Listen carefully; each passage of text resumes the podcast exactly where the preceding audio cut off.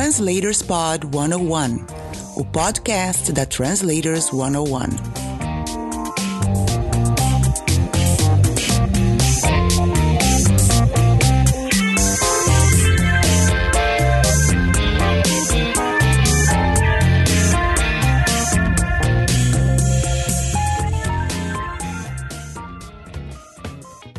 Olá, eu sou o William Casemiro.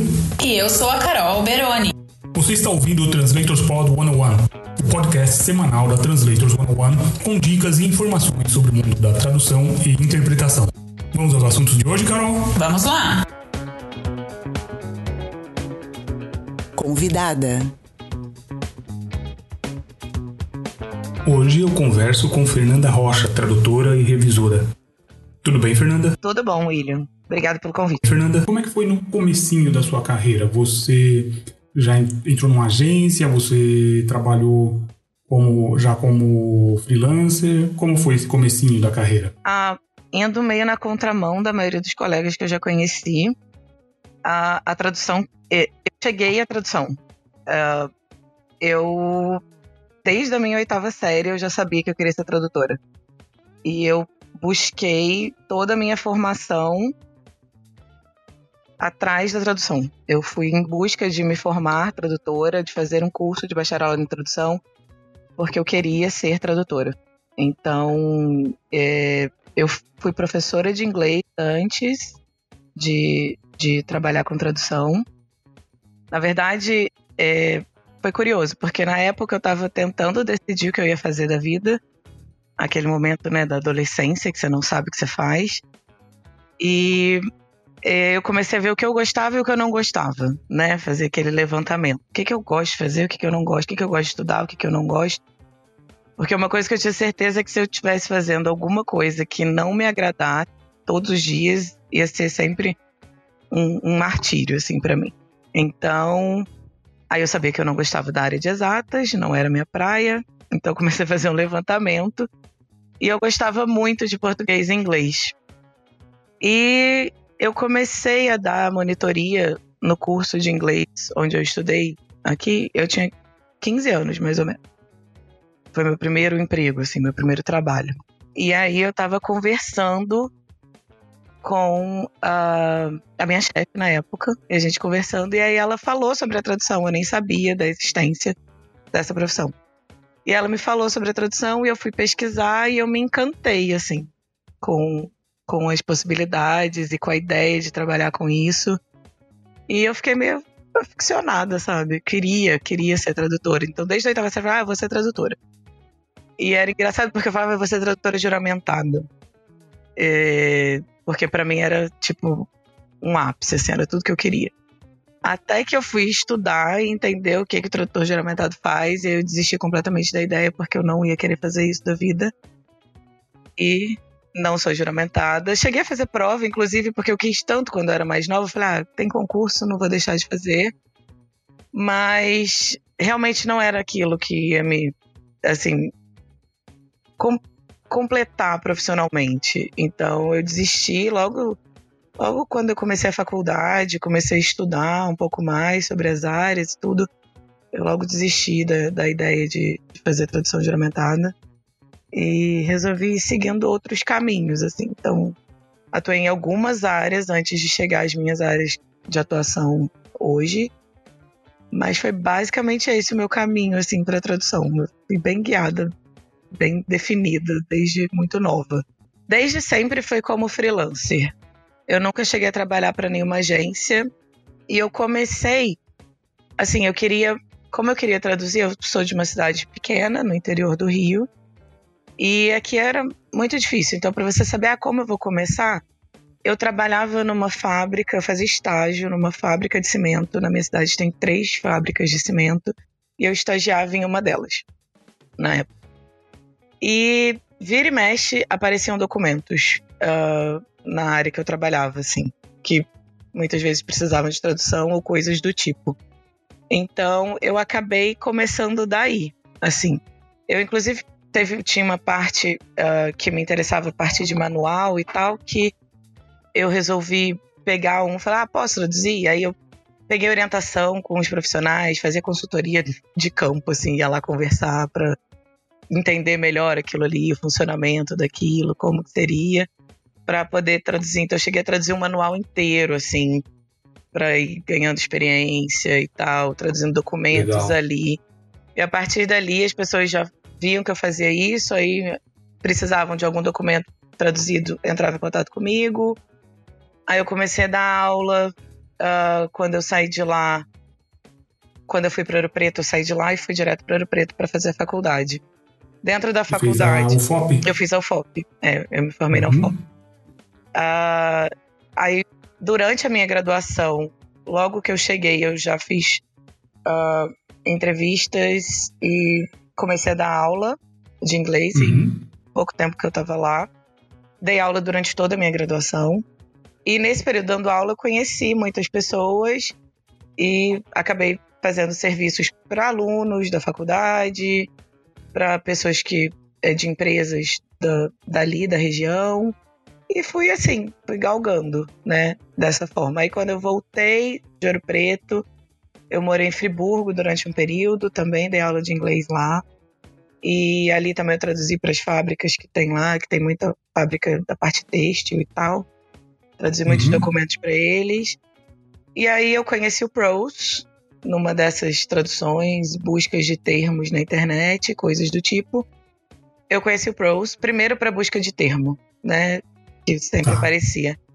E aí uhum. eu descobri que era uma plataforma e que era uma plataforma que tinha oportunidade de você trabalhar para pessoas que ofereciam trabalho ali. E aí eu comecei a criar meu perfil, passei um bom tempo me dedicando ao perfil e comecei a oferecer serviços para empresas de fora. E aí eu aí foi, aí deslanchou a parte da carreira mais para clientes de fora mesmo do país. E hoje a maior parte da minha carteira são de clientes de fora que vieram através do Pros. Então foi basicamente isso, assim, resumidamente. Legal. Você tem quanto tempo de experiência já, Fernanda? 18 anos. Contando 18 anos. período Uau inicial, 18 anos que eu faço tradução já. Ah, e você então começou fazendo essa, esses trabalhos com fábricas de cimento. É, e qual é a área que você hoje atua com mais frequência? Hoje eu já consigo atuar nas áreas que eu gosto muito. Então eu trabalho muito na área de marketing e pesquisa de mercado na uhum. parte de saúde, parte médica de estudos clínicos, que eu gosto muito também. Uh, parte de TI e jogos. Eu tenho uma variação, assim, nas minhas áreas ah, de legal. atuação. Você, você é gamer também, né? Também sou. Então acaba calhando, assim, e eu consigo juntar. Você acha que é fundamental a pessoa ser gamer para traduzir jogos? Eu acho que ajuda muito, porque uhum. você entende melhor uh, o funcionamento da coisa, né? Você entende melhor o universo, assim. Tanto que eu sempre acho legal a gente se aprofundar nas áreas que a gente resolve atuar. Então, por exemplo, como eu traduzo muita coisa da área de saúde, muita coisa de estudo clínico, eu comecei um curso de enfermagem uhum. para pegar essa parte mais teórica. Eu já fiz vários cursos da parte de terminologia e coisas que tinham a ver mas aí, com o tempo, eu falei, ah, eu quero uma coisa mais profunda. Então, eu resolvi fazer um curso de enfermagem para isso. É, então, eu acho que vale muito a pena você conhecer. Eu acho que é necessário, na verdade, você entender a área que você está fazendo. Tanto que, por exemplo, eu não pego traduções da parte, digamos, de engenharia uhum. Uh, muito específicas, tá. porque eu não conheço, não tenho conhecimento necessário da área. Eu sei que eu tenho colegas que são muito mais capacitados e que vão entregar um documento né, da forma como o cliente precisa. A gente tem que entender o que a gente está lendo. Sim, e eu, é na área de engenharia, por exemplo, então não adianta. Você não é simplesmente saber o idioma. O que muitas pessoas às vezes não entendem é isso. Não é assim, ah, você sabe inglês, então traduz. Não. Não adianta você pegar aquilo ali e não entender o que, o que, que você está lendo. Uhum. Porque você não vai conseguir transpor aquilo né, para o público-alvo da maneira que ele precisa, porque aquele público-alvo entende, né, quando sim, você passar para o português. Você vai usar alguns termos você precisa... estranhos às vezes, né? Tá correto Exatamente, a tradução, mas não é o que se saber. usa naquela Exatamente. área. Exatamente. Então, tudo isso eu acho que é importante. é, acho que é, necess, é, é essencial para você poder entregar um trabalho de qualidade. Então, todas essas áreas que eu atuo foram áreas que ao longo dos anos eu fui. Assim, eu já atuei em várias áreas, já atuei na área jurídica, principalmente nessa época inicial, que eu traduzia muitos documentos. Uh, já atuei em diversas áreas e com o tempo eu fui identificando, eu prefiro essa área. E eu fui fazendo cursos para me especializar nas áreas que me agradam mais. Uhum. E que eu sei que eu vou conseguir entregar um trabalho de qualidade para o cliente. Legal. É. Diz uma coisa, como é que você chegou na área de games? Porque a maioria dos. Do, maioria não digo, mas muitos dos nossos assinantes eles têm interesse na área de, de games. Como foi o seu caminho para começar a traduzir games? Os primeiros foram através do Pros, com ofertas ali mesmo de, de trabalho que eu ou que eu mandei cotação, uhum. ou que eles entraram em contato comigo através do meu perfil. Porque isso acontece muito depois de um tempo, se você tiver um perfil legal no site. De você receber, ah, encontrei seu perfil e acho que você se encaixa. Então, através do Pros eu consegui. E também através de empresas assim. É uma, uma coisa que eu quase nunca faço, tipo, no Facebook, às vezes alguém postar uma oferta. Eu, eu raramente acompanho esse tipo de coisa. Mas tem alguns grupos que eu participo que são mais fechados, assim. Uhum. E uma das colaborações que eu tive mais recentes foi através de ofertas desse tipo. Eles estavam procurando uh, tradutor, eu mandei currículo uh, com parte da experiência que eu tinha e fiz teste, enfim, e deu tudo certo. Eu comecei a trabalhar para eles. Mas geralmente comigo foi dessa forma, respondendo cotações dessa área voltadas para essa área. Legal. Então, é, eu, eu não sou muito de mandar currículo para agência se eu não sei que a agência está procurando. Uhum. Porque eu fico muito frustrado quando eu não recebo resposta. Pois é, e é algo bem comum, né? A gente é, alerta sempre o pessoal que está iniciando que o fato de você mandar um currículo e não ter resposta não quer dizer que o seu currículo é ruim ou que não gostaram da não. sua experiência é que muitas vezes as pessoas nem vão ler aquele currículo. Exatamente. Se a pessoa não está procurando. Se não está procurando, exatamente. Ela não vai, ela pode ignorar o seu currículo e, e às vezes o seu currículo se encaixaria para o que ela precisa, mas ela nem chegou a ver. Então, assim, Sim. eu acho muito.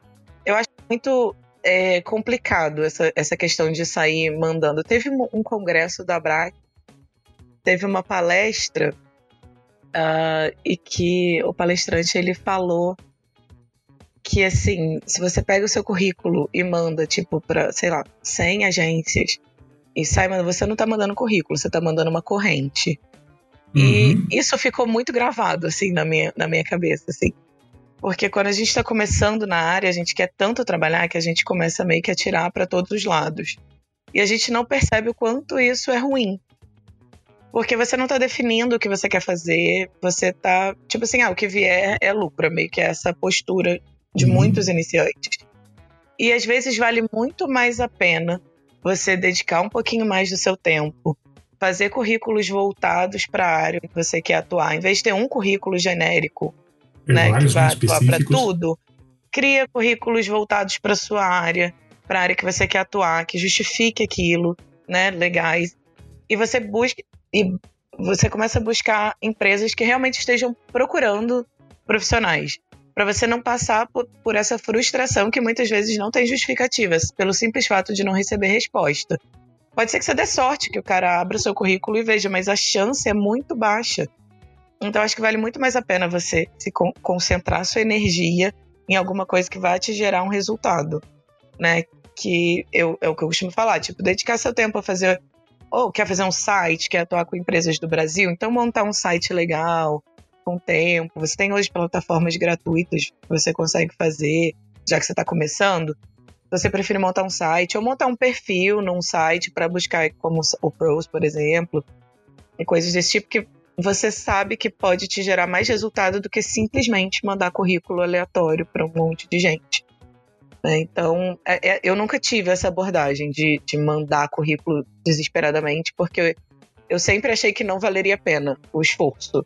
As poucas vezes que eu pensei em fazer isso, que eu comecei a fazer, que não recebi resposta, me deixava muito ansiosa, nervosa, e eu via uhum. que o uhum. resultado daquilo não era nem um pouco positivo. Então eu resolvi mudar a estratégia. né? E tentar especificar mais o que eu tô querendo. Então, é, você, você deu uma palestra pra gente é, explicando como usar o Pros, que é a sua principal ferramenta, não é isso? Sua principal ferramenta de captação de clientes. Para mim, sim. É, para mim foi uma ferramenta essencial. Uhum. Legal. Então, é, são estratégias diferentes, né? É, você fez essa, mostrou pra gente como funciona. O André Isso. Ribeiro mostrou como ele faz pelo LinkedIn. Uhum. Então tem mais de uma forma de você captar cliente. Tem. Em várias formas. Exatamente. É, a, mais, a mais comum, que o pessoal acha que é mais simples de fazer, é a de mandar currículo, mas a, a, o retorno é muito baixo. Pois é, e é muito um tiro no escuro. É, vale mais a pena gastar energia com o que você consegue ter um pouco mais palpável. Né? O LinkedIn é uma ferramenta. Eu nunca cheguei a usar o LinkedIn uh, ah, para essa parte específica, mas sim, conheço várias pessoas que, que usam o LinkedIn e, e é realmente uma ferramenta muito, muito útil para isso. O Pros, como eu comentei aquele dia na palestra, uh, ele tem uma área específica do site onde você tem empresas que estão buscando currículo, então você sabe que são empresas que vão ler o seu currículo. Então vale muito mais a pena do que você sair mandando currículo para uma lista aleatória que você pega às vezes na internet. Sim, né? sim. Então você ter abordagens assim, mais focadas, mais voltadas para o que é, para o que realmente pode te dar resultado, é menos estressante, te deixa menos ansioso e gera mais resultado. Né? Então, eu acho que isso é essencial. Eu fiz muito isso na época que eu estava em busca, eu queria é, começar a traduzir para o mercado editorial. E é um mercado mais fechado, mais difícil, né, de você conseguir entrar. Uh, Sim. E eu comecei, eu fiz cursos uh, ah, para literária específicos, além da faculdade, eu fiz uns quatro ou cinco cursos voltados para tradução literária.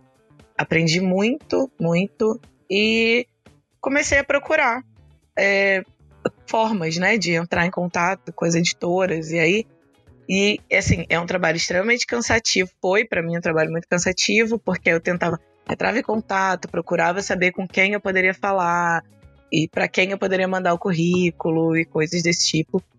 Então, assim, essa foi uma experiência de mandar currículo e que exigiu. Mas, assim, eu não fui simplesmente peguei o, o e-mail e mandei.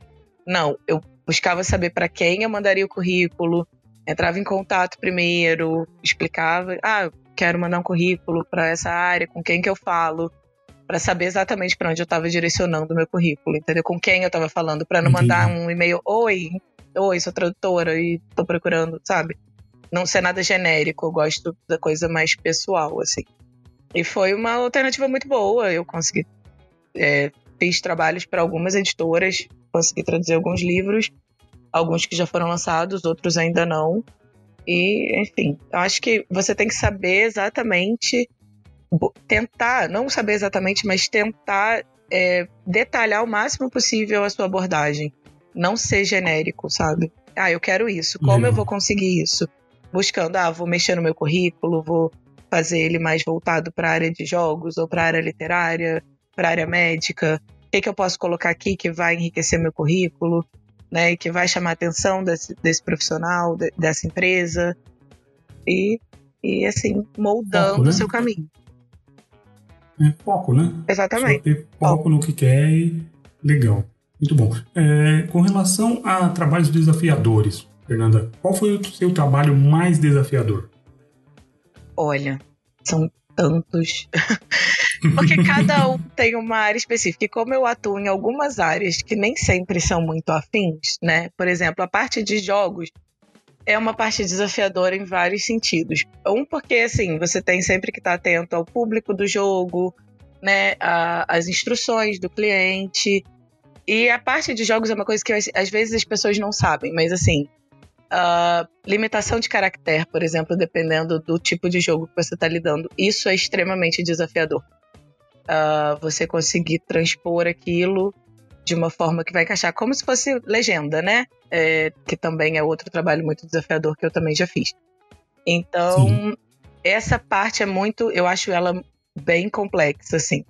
Então, você conseguir manter o tom do jogo, você conseguir deixar aquilo interessante no nosso idioma e sempre se preocupando, muitas vezes, dependendo do tipo do projeto, com as limitações de caractere.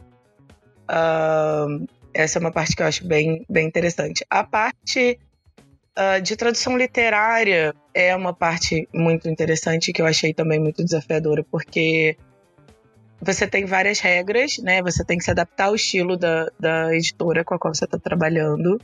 Geralmente tem manual de estilo, às vezes não, às vezes sim.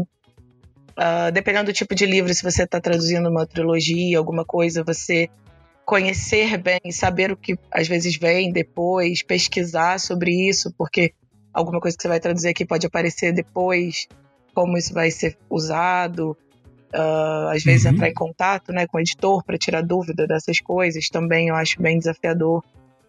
Cada, cada área tem a sua particularidade, assim, e que exige alguma, às vezes exige alguma coisa que você ainda não lidou antes e que você vai precisar desenvolver. Então é sempre bom você ter atenção e estar tá disposto a aprender, né, em todas as áreas. Eu acho que isso sempre pode acontecer, assim. Né? Você se deparar com alguma coisa que você não esperava. Uh, principalmente em traduções longas, por exemplo, livros, né? Coisas assim que demoram mais. Então, eu, eu não tenho, eu não sei te pontuar um assim que tenha sido, nossa, esse aqui. É porque foram uhum. vários casos e a gente tem que ter muito jogo de cintura, né, para lidar com cada um deles. Mas, Mas a área que você acha mais desafiadora, assim, das que você trabalha? Das áreas que eu trabalho, mais desafiadora. Eu acho que a parte de jogos a Mario é bem desafiadora. Uhum. Das que, eu, das que eu atuo, assim, ela, eu considero ela bem desafiadora.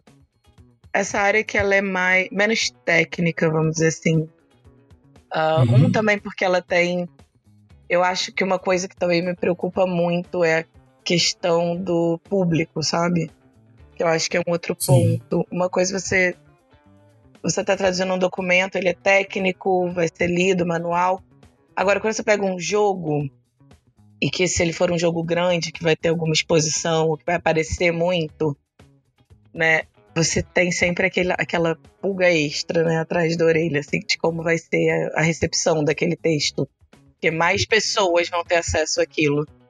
É, e sempre tem aquele que faria melhor, né? Ah, sim, sim. Não sabe absolutamente nada do trabalho, ah, mas não, ele faria isso aqui podia ser assim, melhor. mal sabe a pessoa de todas as instruções que recebeu antes, que pode. Não pode. sabe absolutamente nada, mas é, ele faria melhor que você, que é uma profissional da área. Sim.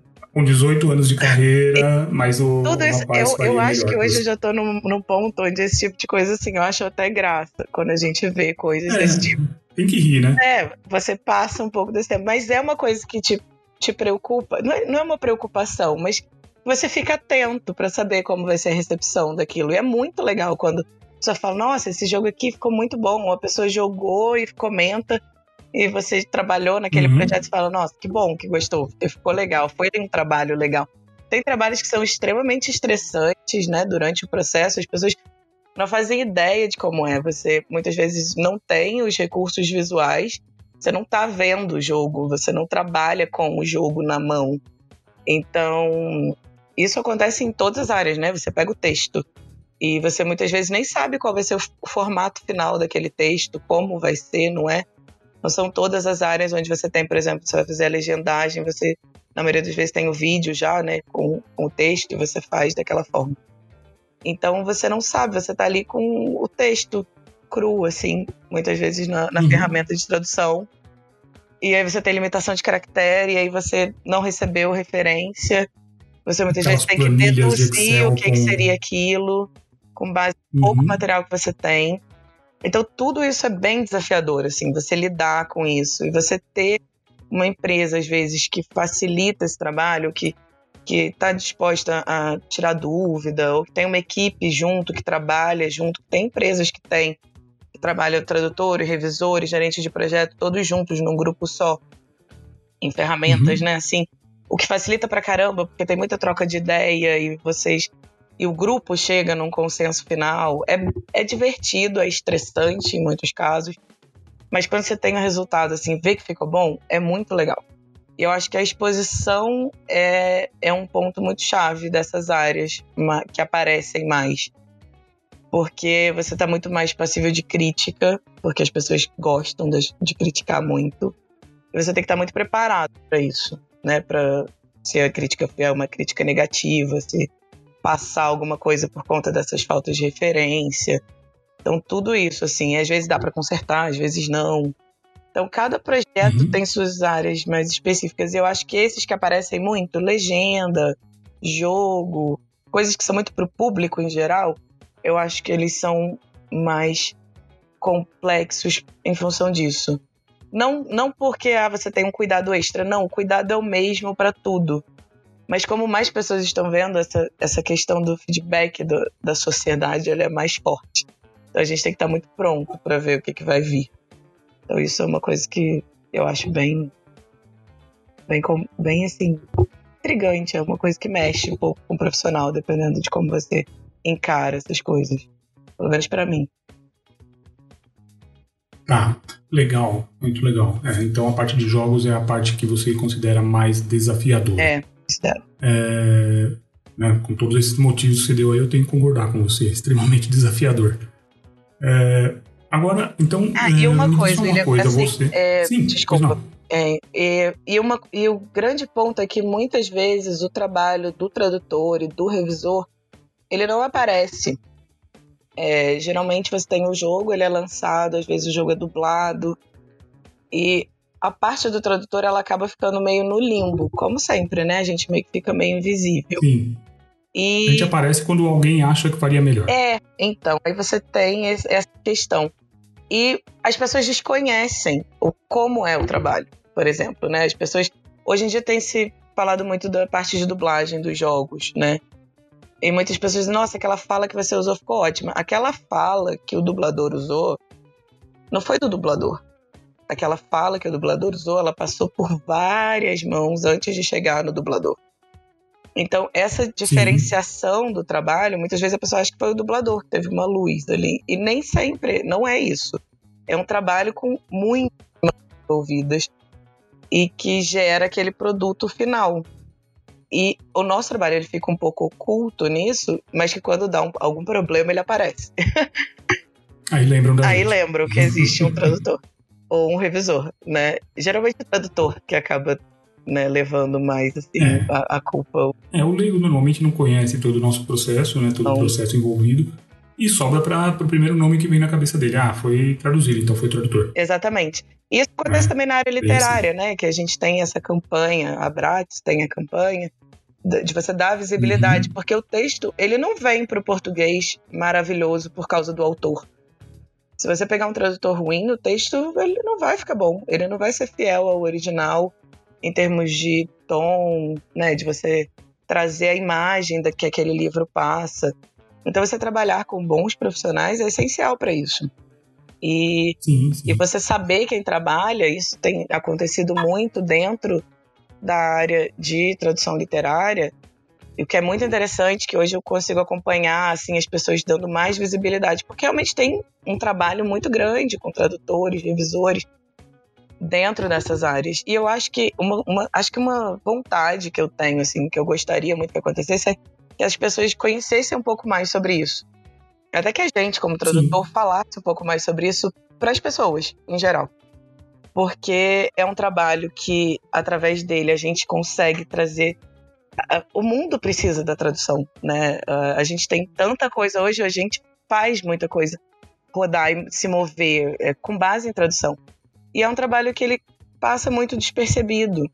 E muitas vezes a gente é crucificado ou não por causa desse desconhecimento. Uh, e eu acho que é uma coisa que eu tenho, que eu tinha muita vontade, que as pessoas conhecessem um pouco mais sobre isso até que a gente, como comunidade tradutor, de tradutores, falasse um pouco mais sobre isso.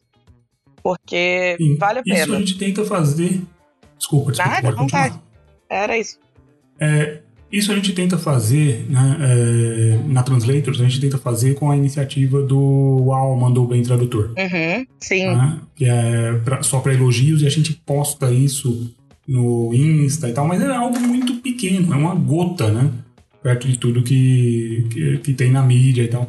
Mas é, é um começo. Sim, né? lógico. Fora a campanha é da Abrats. E a gente começa a fazer isso e marca o, a empresa de onde saiu aquela tradução. Ó, foi elogiado pela tradução para dublagem, principalmente. Para dublagem ou para legendagem, foi na Netflix.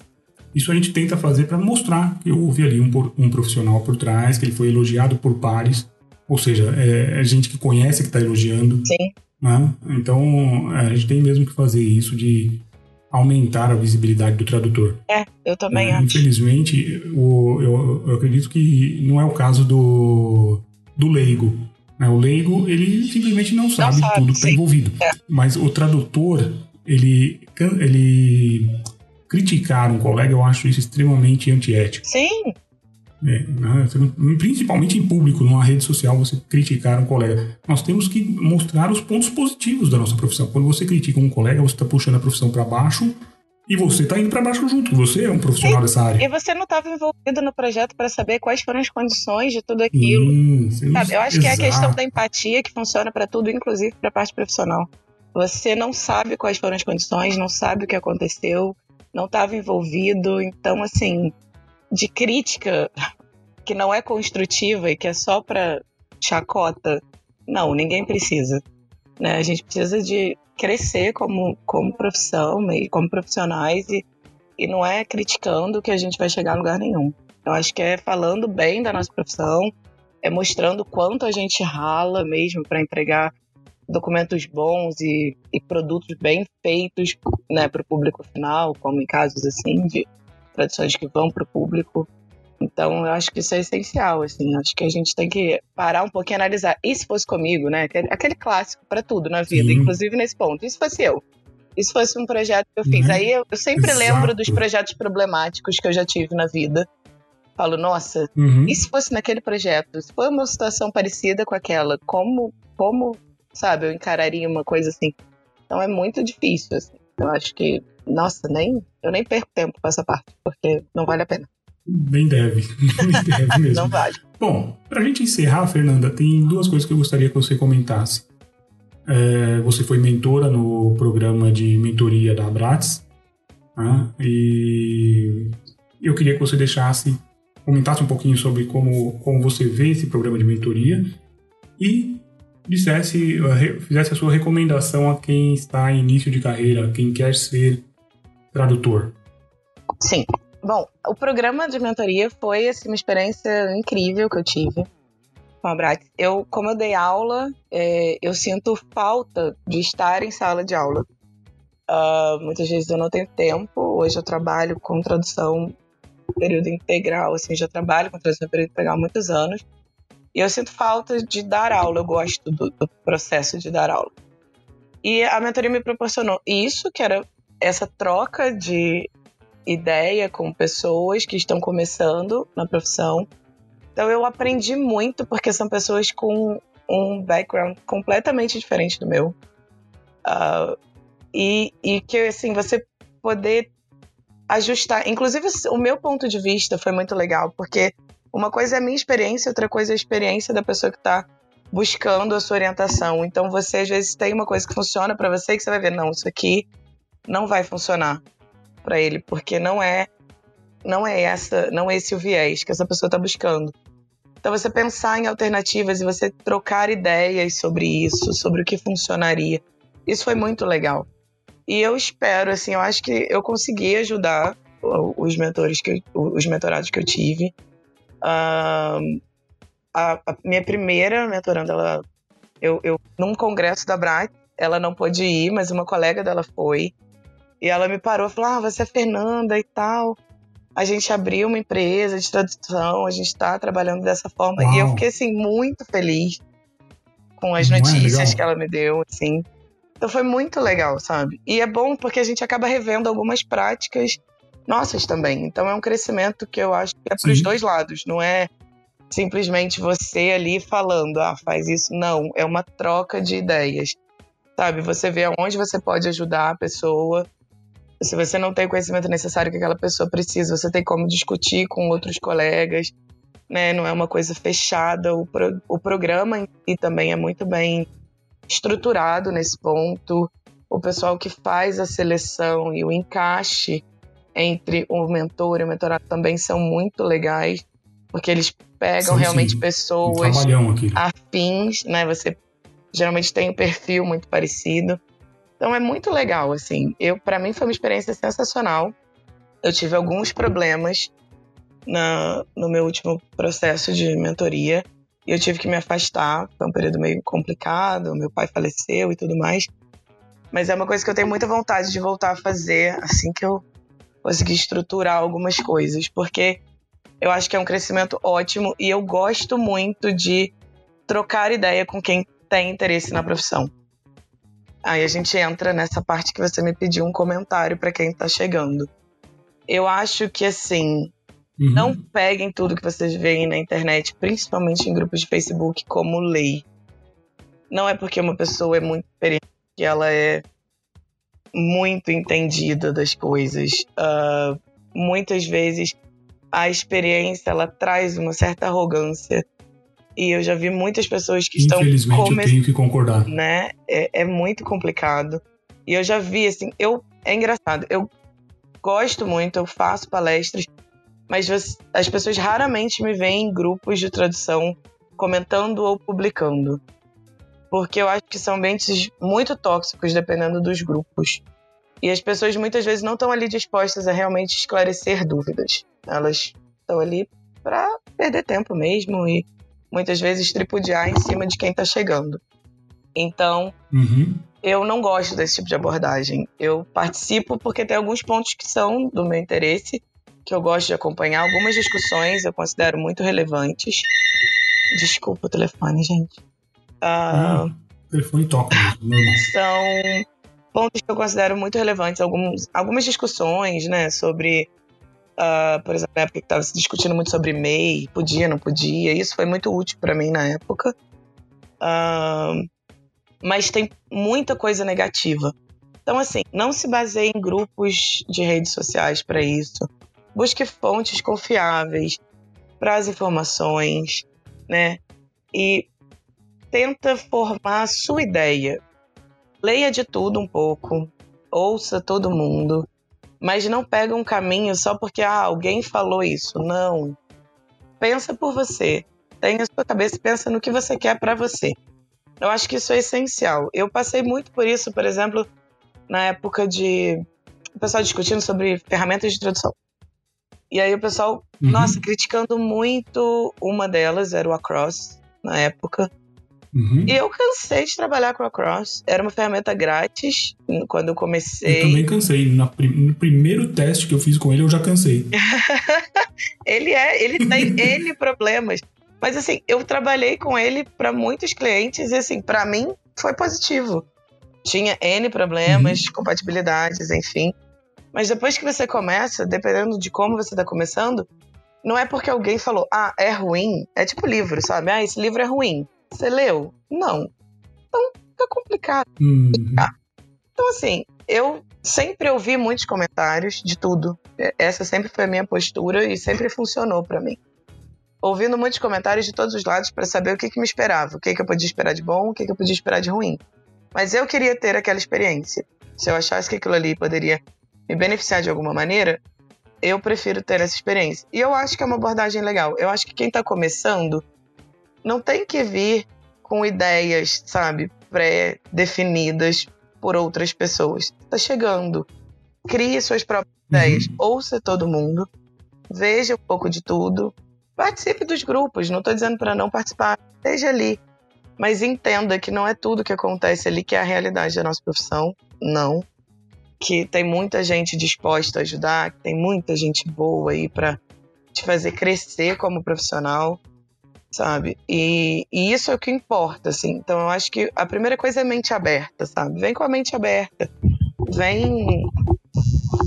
Vem pronto pro que você pode aprender. Não se limita, sabe? Não, não cria Uhum. preconceitos com relação às coisas. É, porque é uma área muito rica, com N possibilidades. E tem trabalho, não precisa ficar discutindo na internet sobre tarifa. Faz o seu cálculo da sua tarifa. Você tem ferramentas para isso. A Translator 101 tem, né, inclusive, uma ferramenta para isso. Sim. Então, monta a sua realidade de trabalho, pensa em você. Usa o resto como referência, sabe? É, uma, é pesquisa. É igual a gente pesquisa o tempo inteiro como tradutor. E é isso, o mercado de trabalho é isso. Você pesquisa e você monta a sua realidade. Eu, eu encaro dessa forma, sabe? E eu acho que a primeira coisa é essa. Acho que pra gente começar, a gente tem que estar muito de mente aberta e, e testar tudo para você ver o que realmente funciona para você e o que não funciona, né? E a partir daí se concentra no que você quer. Analisa as opções, ah, eu quero isso e vai, entendeu? Mas é é isso, acho que é uhum. muito pesquisa mesmo de campo. Olha, olha tudo. Saber que tem mesmo, como você disse, né? Como você disse, saber que tem muita gente que tá a fim de ajudar. Sim, tem muita gente ah, tem, a fim de ajudar. Tem gente que entende, né? Que entende que a nossa profissão é uma profissão não regulamentada e que se, a, se você não fizer, não ajudar quem está entrando para que essas pessoas saibam como funciona, elas vão entrar de qualquer jeito. Exatamente. E elas entrando de qualquer jeito, o mercado não melhora, o não, mercado piora. O mercado não melhora não só para o cliente, não melhora nem para a gente. Não, então a gente tem que orientar, né? É, a gente tem que orientar para que as pessoas estejam numa situação melhor na hora de entrar, saibam o que aceitar, o que não aceitar. Sim, é um crescimento conjunto né, no, no, na, na, realidade que a gente tem, é um crescimento conjunto. Então, isso você tira por outras profissões até, né? Tipo os advogados, eles são uma classe muito unida para tudo. Então, não tem por que você, você separar, sabe? Ou julgar a pessoa por uma coisa ou outra. A gente tem é que orientar. No máximo que a gente puder, quem tá chegando, que não conhece, a gente orienta. A gente pode passar informações e ajudar. Porque para crítica, que não falta gente para crítica, então é. É, a, a filha é maior, é, né? Sempre crítica, é maior, é maior. Sempre é maior. Então. Muito mais gente. É, é, saber que sim, que é uma área. Eu acho uma área assim, incrível, sabe? É, eu sou muito uhum. apaixonada pelo que eu faço e eu acho que é uma área assim. Porque eu aprendo tanto todos os dias e eu gosto muito disso, sabe? Eu conheci pessoas incríveis nessa área. E, e para mim foi é, é muito gratificante, assim. E é uma coisa que eu gosto, tipo, é uma coisa que eu gosto de fazer, que foi o que eu quis quando eu decidi que eu ia fazer isso. Eu acordo de manhã, não é, ai meu Deus, tem que trabalhar. Não, beleza, bora trabalhar. É bom para mim. Eu gosto de sentar no computador e trabalhar. E, e isso para mim já é assim maravilhoso, porque eu trabalho com o que eu gosto. E o que eu gosto me dá dinheiro. Então isso para mim. É, isso já é. Sabe, é aquela combinação excelente. Então é isso, vê se é realmente isso que você quer. É muito comum as pessoas chegarem procurando a tradução como um bico e depois se descobrirem na, na profissão, né? E, ah, era isso mesmo que eu queria, nossa, porque eu não fiz isso antes. Então vem com a mente aberta, sabe? Vem para conhecer, para entender como funciona. Ouve da galera que tá mais tempo, mas filtra. Usa um filtro legal. Tem muita gente que tá há muito tempo e só sabe criticar a profissão. E isso não traz nada de bom para ninguém. Pra ninguém. Verdade. Legal, Fernanda. Foi ótima a sua entrevista. Muito obrigado pelo seu tempo. Eu que agradeço ah, o convite. Espero que conselhos. a gente não tenha se desviado demais dos assuntos. vai não. falando, vai falando. Tudo, tudo que você falou, tudo que nós conversamos aqui é importantíssimo. Não só para quem está começando, mas principalmente para quem está começando. E é o nosso foco. Pois é. Né? Levar informação para quem está começando. Ah, adoro. Foi realmente muito boa a sua palestra na, na Translators. O pessoal que, que já assistiu adorou. Ai, que bom. A, é, a orientação que você dá sobre o Pros é muito interessante. Né? Funciona. Já vi pessoas falando, olha, eu usei algumas coisas que a Fernanda falou lá, só algumas coisas que ela falou e já funcionou. Ai, que... Então, funciona. Porque funciona. E eu falo porque para funcionou muito. Mas é aquela questão, é o foco define o que você uhum. quer. Não é simplesmente, ah, criar um perfil todo branco. Não. Vai com calma, uhum. né? Você tem que ter foco, você tem que definir a sua abordagem. Porque essa questão de sair atirando para tudo quanto é lado não dá certo em área nenhuma, não é só na tradução. Mas a tradução em específico, né? Porque depende da gente. Você, como freelancer, depende de você. Você saber uhum. divulgar seu trabalho bem, da forma como o cliente vai se interessar. Então, merece um carinho, né? Você tem que ter carinho com o que você está oferecendo. Então é isso é essencial, assim. E eu fico muito feliz que o pessoal tenha gostado. Eu adoro, eu adoro trocar ideia. Eu adoro falar para quem está começando, porque eu vejo tanta besteira e online assim que tem hora que dá um certo desespero. Então eu gosto de falar para quem está começando, eu gosto de trocar ideia com quem está começando, tirar dúvida, explicar o que, que eu já passei, contar as besteiras que eu já fiz e o que deu certo, como consertou, para as pessoas não repetirem o mesmo erro. Eu gosto disso, né? E, e agradeço muito o convite, porque para mim é muito gratificante mesmo. Ah, você tem portas abertas aqui, você sabe. Toda vez que você fala, olha, acho que eu quero falar sobre tal coisa. Cara, me chama e a gente conversa. Ah, combinado. Tá? Vai ser um prazer te receber sempre que você tiver a, a disponibilidade. Obrigada mesmo. Bom, então vamos encerrar por aqui essa entrevista. Muito obrigado, Fernanda. Eu que agradeço. Eu vou parar aqui é, e a gente continua conversando sobre mais assuntos aí que você queira passar pro pessoal. A Combinado. One está de portas abertas para você. Combinado. E qualquer coisa, tô aí também. Legal. Obrigado, Fernanda. E na próxima quarta-feira, por indicação da Fernanda Rocha, teremos uma palestra com Luigi Quitetti. Luigi é contador e vai falar para a gente sobre os aspectos contábeis, fiscais, jurídicos que envolvem a nossa profissão. Então ele vai dizer para a gente como você deve constituir a sua empresa. Você deve ser MEI? Você não pode ser MEI? Você deve ser EIRELI? Enfim, o Luigi dará as dicas de como você deve encontrar um bom contador e como você deve estruturar a sua empresa de forma correta juridicamente. O link para as inscrições estão nos comentários deste episódio e você que já é nosso assinante premium sabe, já está inscrito. Não precisa gastar mais um centavo por isso. Se você ainda não é nosso assinante, esta é uma ótima oportunidade para você assinar ou para assistir essa palestra pagando individualmente. Todas as informações você encontra no link que está nos comentários.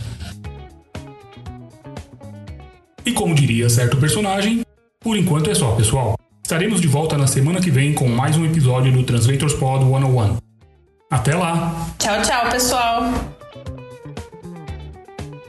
Esse programa só foi possível graças aos assinantes premium da Translators 101. Para ter acesso a todas as nossas palestras gravadas, todos os nossos eventos, presencial ou online, pense em se tornar um assinante visitando translators101.com.br. O custo é extremamente baixo e você terá acesso a conteúdo que certamente ajudará na sua formação como tradutor ou intérprete.